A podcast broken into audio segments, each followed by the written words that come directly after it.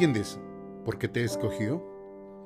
Bueno, iniciaremos con, con este versículo y quisiera que si le puedas poner un poco de atención, entenderías el por qué Jesucristo, Dios Padre y Dios Espíritu Santo te escogieron a ti.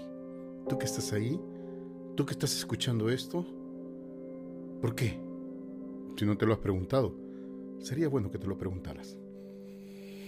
Vamos a leer eh, Juan, capítulo 1, del 45 al 51. Dice, fíjate, Felipe buscó a Natanael y le dijo, hemos encontrado a aquel sobre el que escribió Moisés en la ley, y los profetas también escribieron acerca de él.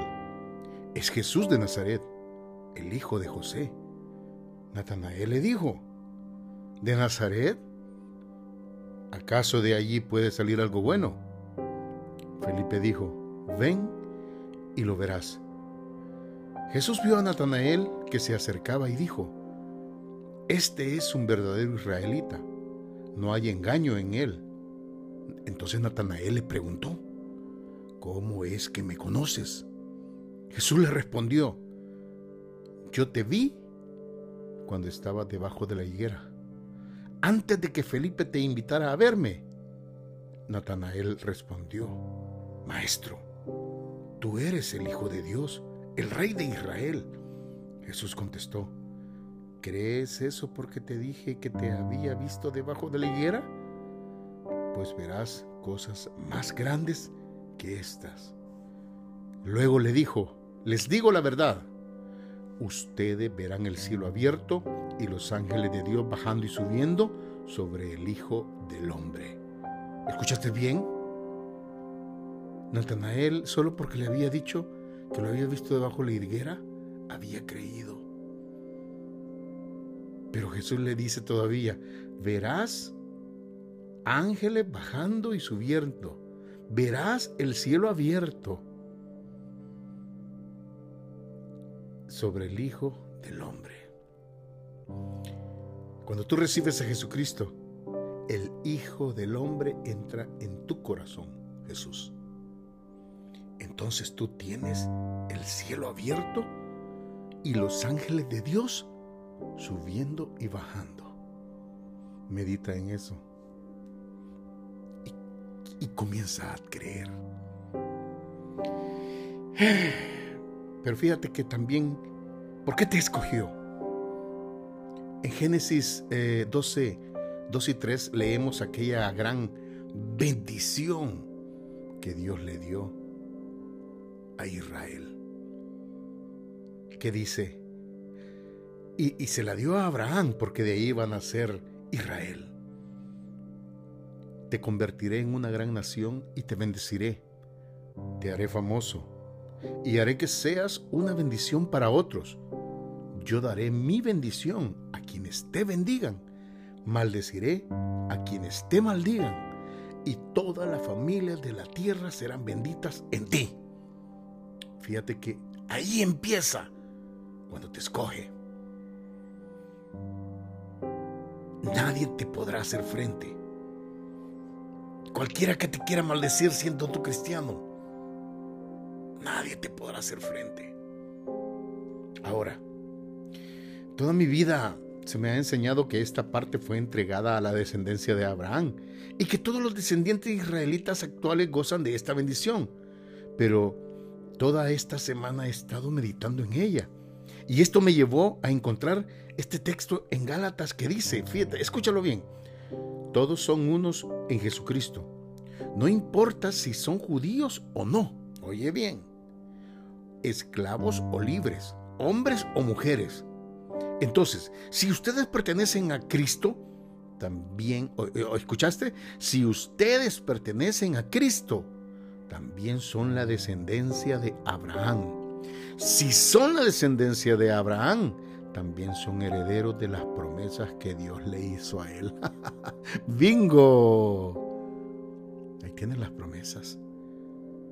Solo por el hecho de tener a Jesús en tu corazón, tú ya eres un descendiente de Abraham y tienes derecho a las promesas. ¿Te das cuenta? Solo por el hecho de recibir a Jesús como tu Salvador personal, ya eres considerado un heredero de la promesa que se le dio a Abraham. Espiritualmente, aquellos que creen por fe en Jesús, el Hijo de Dios, exhiben una fe abrahámica, por lo cual son considerados justos. Ahora, la pregunta del millón es, ¿por qué eres cristiano? ¿Cuál es el sentido de serlo? Hoy en día nos hemos centrado en buscar cómo meterle la mano en el bolsillo a Dios Padre y sacarle provecho a ese gran poder para nuestro beneficio. Porque buscamos una vida cómoda, sin esfuerzo. He conocido personas que juegan mucho a la lotería, tratando de pegarle al premio mayor, porque piensan que solo así pueden resolver sus problemas. Y muchas veces buscamos a Jesús o a la religión para resolver nuestros líos financieros o familiares. Y creemos que Jesús es una sucursal de quejas que estará a la orden para resolver nuestros problemas. Quiero decirte que Jesús es mucho más que eso. Él vino única y exclusivamente a darte la salvación de tu alma. Jesús no es un cajero automático. Otros buscan convertirse en líderes religiosos porque creen que teniendo 100 miembros en su iglesia pagarán sus cuentas y los ayudarán a salir de la pobreza en que están. Qué cuán equivocado están esos que buscan la religión o a Jesucristo para acomodar sus bolsillos. Hace como dos años eh, yo servía como misionero eh, en, una iglesia en una iglesia metodista. Y en cierta ocasión, eh, después de terminar una enseñanza bíblica, un matrimonio que tenía muchos problemas familiares me hicieron unas preguntas, específicamente el esposo. Inició diciendo, ¿cómo podía cambiar de la persona que era en ese momento a ser un mejor seguidor de Jesucristo? Inmediatamente eso me hizo recordar las palabras del doctor Edgar López, que en sus exposiciones él lo explica de una manera muy sencilla. Fíjate, escucha, Dios Padre, escucha bien esto, esta es una fórmula muy buena. Dios Padre, del 100% de la ayuda que tú necesitas, Él te ofrece ayudar el 1%. El otro 99%, tú tienes que hacer los cambios necesarios para acercarte más como un seguidor y adorador de Jesús.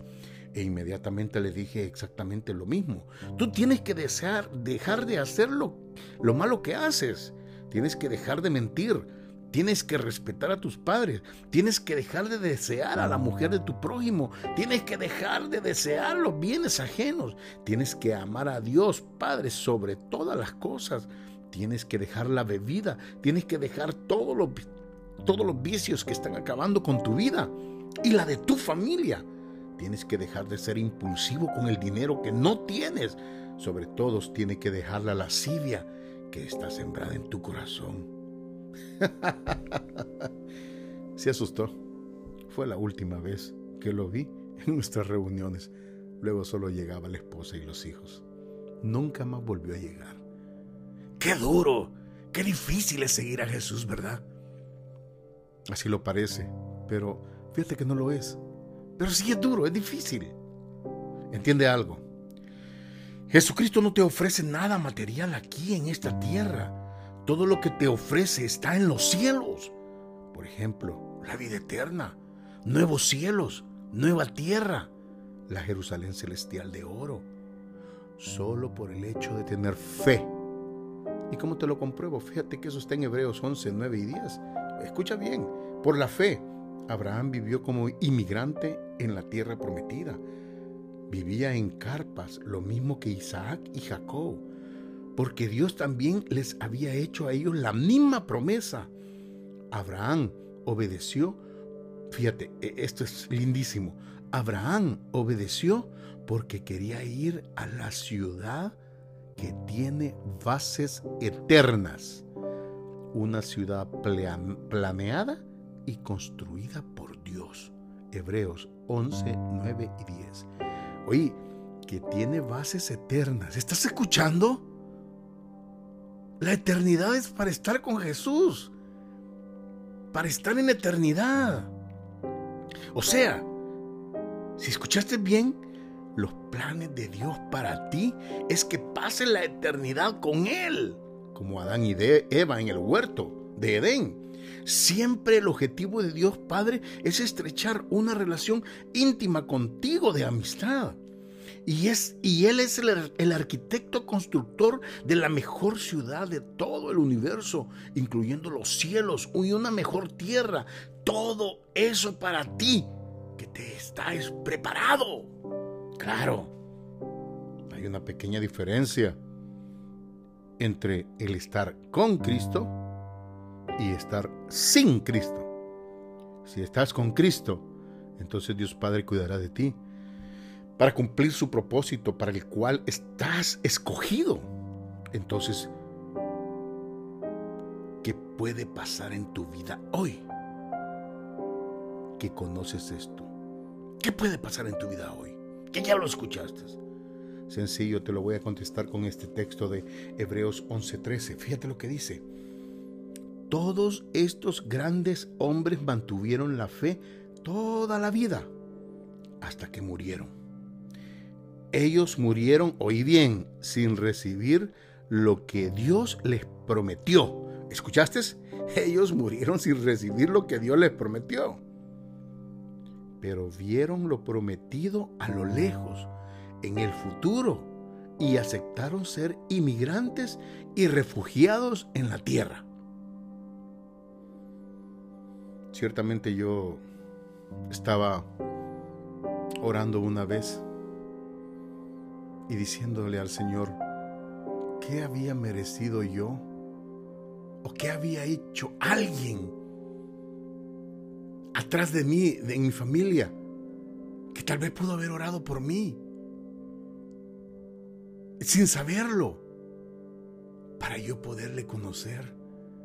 Estoy tan agradecido con mi Dios por sanarme de una enfermedad de muerte y por salvarme de muchas de la muerte.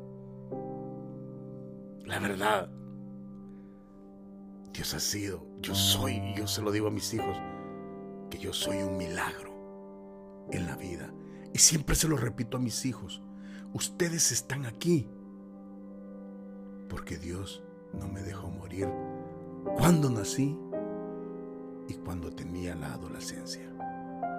Estoy aquí porque Él así lo permitió. Ahora, yo en mi oración siempre estoy orando de esta manera. Señor, tengo mis tres hijos, tengo mis tres nietos.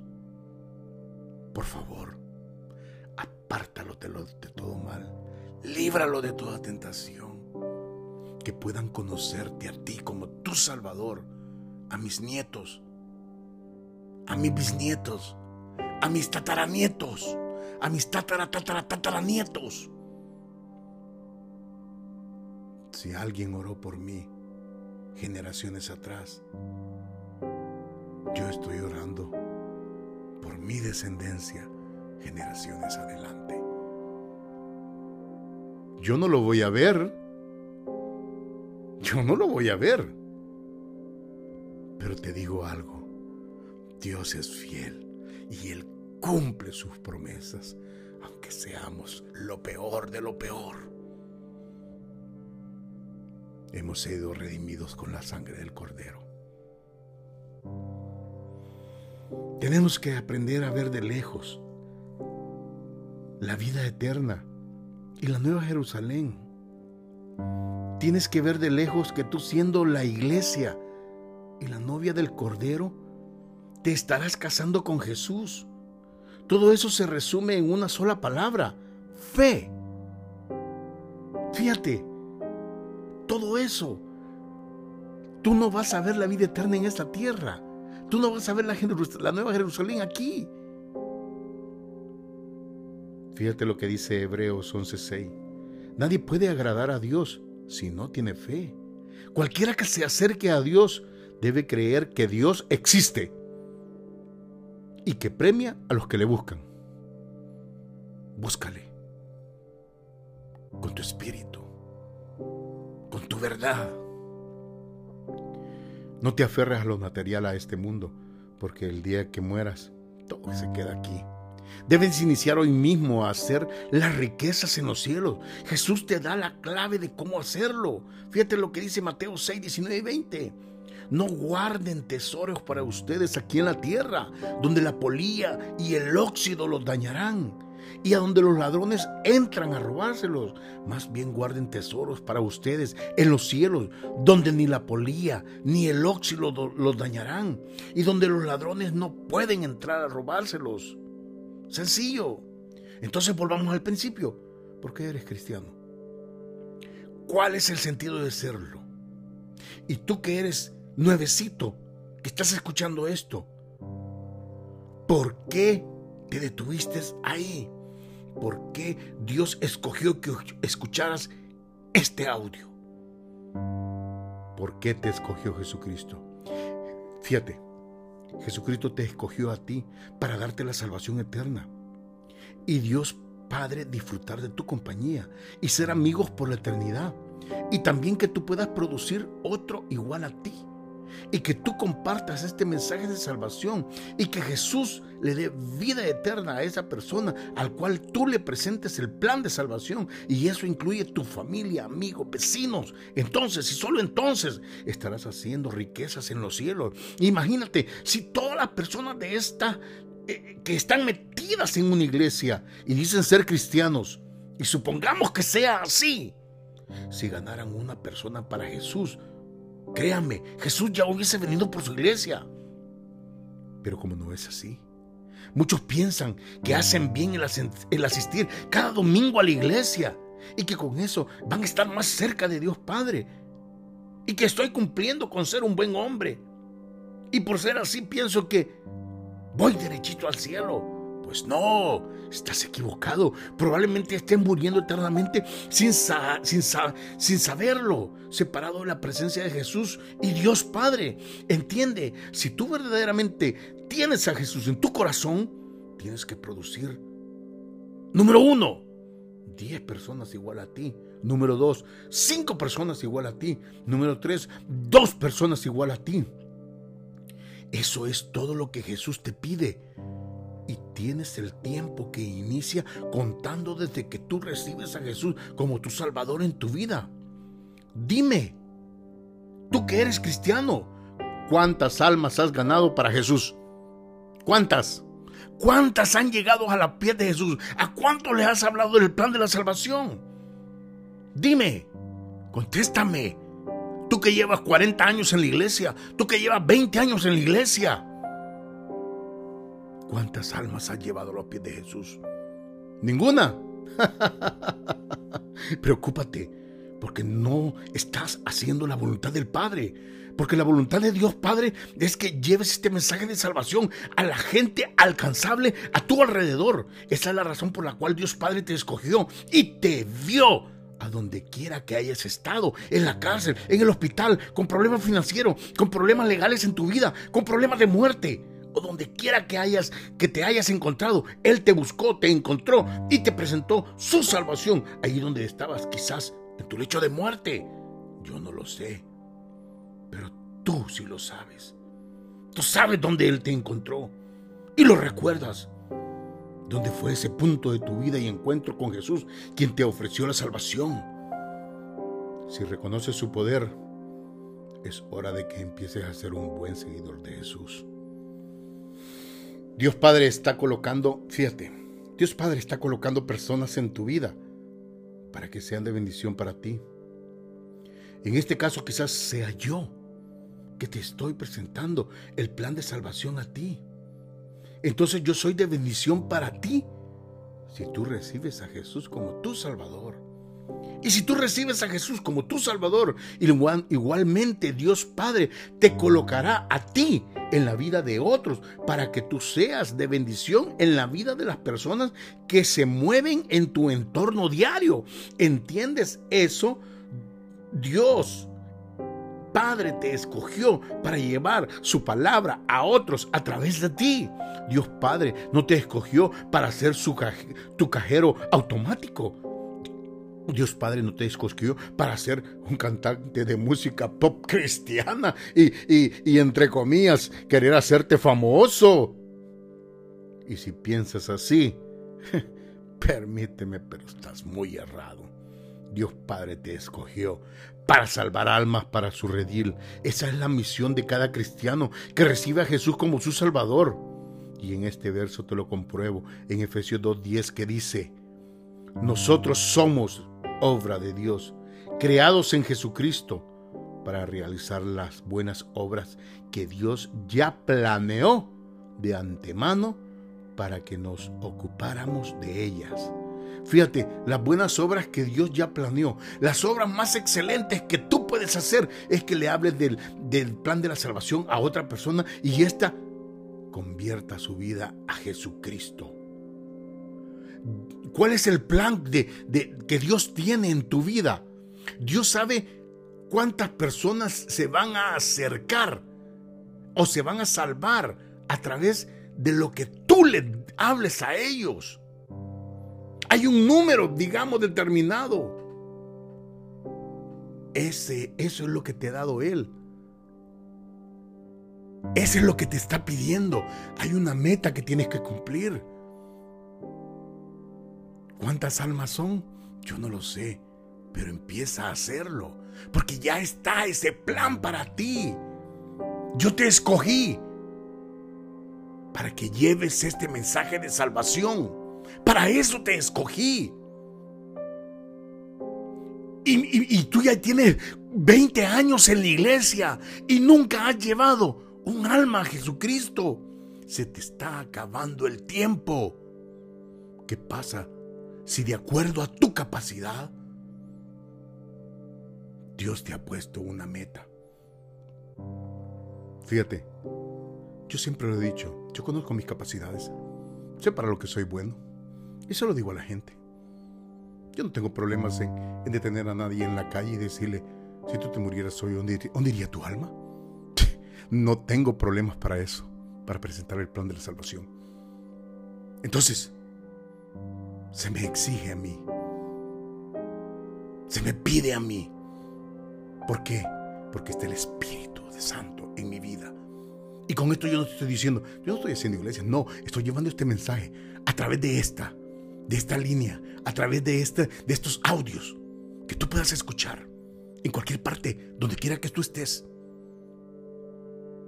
Sencillo. Y recuerda, mientras tú estés dentro del plan divino de Dios, de Dios Padre, pues sencillo, Él te protegerá y lo demás vendrá por añadidura. Porque si tú eres un buen trabajador para su obra, Él te defenderá a capa y espada y no te dejará caer porque eres su amigo y su servidor. Ahora, esto es para, para los líderes religiosos que que buscan una vida cómoda a través de los de las ofrendas, donaciones o diezmos. Hoy por hoy, muchos cristianos han perdido la brújula del por qué Dios los ha bendecido con prosperidad. Es tiempo de que dejes de seguir jugando a ser un seguidor de Jesús cuando toda tu energía la utilizas en cómo montar un buen programa de mercadeo y publicidad para atraer personas a través de una buena elocuencia y persuasión, vendiendo tu imagen y conquistar corazones que tú sabes muy bien que no los guías hacia la salvación de alma, del alma y que solo intentas tener seguidores que paguen tus que paguen por escucharte o hacer negocios con, con el Evangelio. Nunca tendrás éxito porque ese no es el Evangelio de Jesús. Tú eres el típico mercader del Evangelio, el cual Jesús detesta por ser uno de esos ladrones que se aprovecha del regalo más valioso que Jesús ha dado a la, humanidad, la salvación del alma. Entiende esto. Jesús no vino a hacer dinero. Entiende esto. También el apóstol Pablo trabajaba para pagar sus cuentas. Y él mismo no era carga a los convertidos o a la iglesia primitiva.